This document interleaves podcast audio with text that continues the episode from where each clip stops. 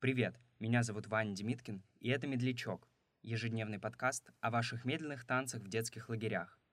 Один выпуск — это одна история, рассказанная нашими слушателями. А если и вы хотите поделиться своим опытом, в описании эпизода есть вся необходимая информация. Слушайте «Медлячок» вчера, сегодня и завтра.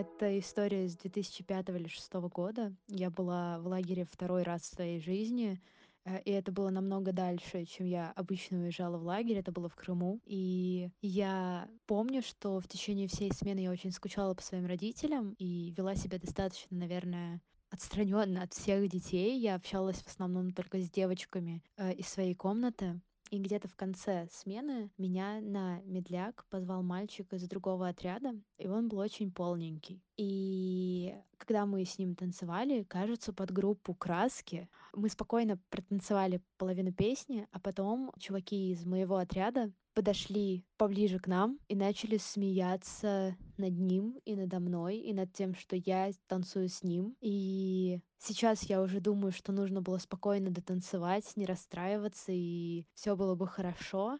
Но тогда я очень испугалась и расстроилась, и мне стало стыдно, что я танцую с этим мальчиком, и я убежала к себе в комнату прямо на середине танца.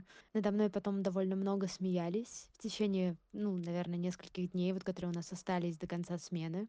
Когда я проснулась на следующий день, в тот момент мне было скорее жалко себя. Мне не показалось, что я как-то некрасиво себя повела перед тем мальчиком, поддавшись давлению чуваков из отряда.